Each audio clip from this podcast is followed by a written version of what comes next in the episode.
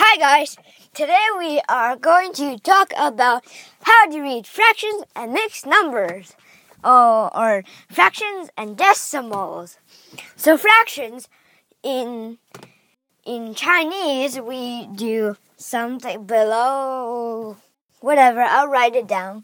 And but in English we do say four no, three fourths or three quarters, or three over four. That's how you read fractions. And decimal, the way you write, the way you read decimals, it is pretty weird. Like you, like you read the decimal using a way of a fraction. For example, 0.65, we are asked in class to read it as 6 65 hundredths so it's a bit fishy.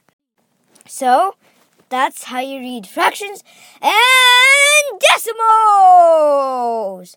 So comparing fractions to decimals, this is another topic.